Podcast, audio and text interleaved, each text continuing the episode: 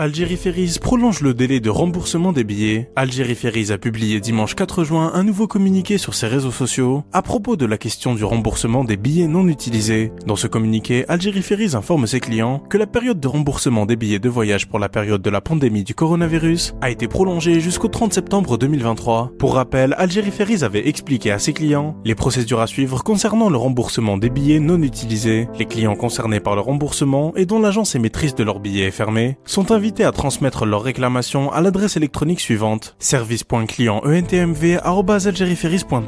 Les clients concernés doivent faire accompagner leurs réclamations par les documents suivants copie du billet, photocopie de la première page du passeport du voyageur principal, une copie du relevé d'identité bancaire délivré par la banque du client ayant honoré le montant du billet. Pour ce qui est des clients dont l'agence émettrice du billet non consommé est toujours en activité avec Algérie ces derniers doivent se rapprocher de l'agence émettrice de leur billet pour le traitement, explique la compagnie maritime nationale.